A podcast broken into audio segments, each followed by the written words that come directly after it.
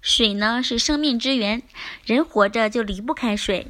平时我们如果多喝水，对身体来讲具有大作用。而且早上起来喝的第一杯水，同样有着你意想不到的意义。那么早晨喝的第一杯水，对身体来讲到底有什么好处呢？一能补充水分，经历了一晚上的睡眠，身体一夜都没有从外界摄取水分，而身体却会通过皮肤、呼吸、尿液等形式消耗体内大量的水分。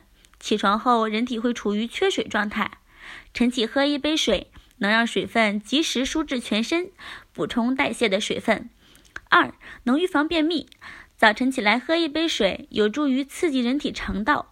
促进肠胃蠕动，让肠道呢变得更加润畅，从而有利于粪便及时排出体外，起到预防便秘的作用。三能美容养颜，每天早上一杯水，有助于将一夜累积的毒素排出体外，久而久之就能起到美容养颜的功效了。四能护肠护胃，晚上吃的晚餐经历了身体一夜的消耗，肠胃早已经空空如也。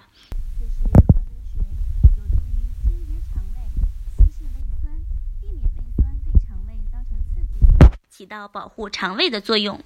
那么早晨起来喝水，我们应该注意什么呢？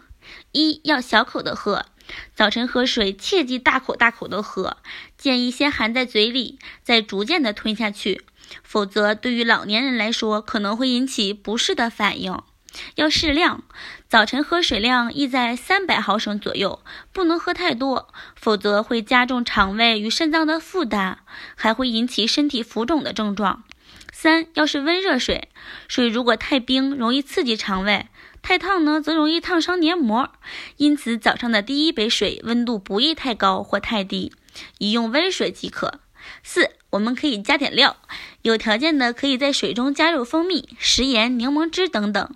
蜂蜜水可以预防骨质疏松，淡盐水呢具有帮助排便的作用，而柠檬水能起到美容养颜的功效。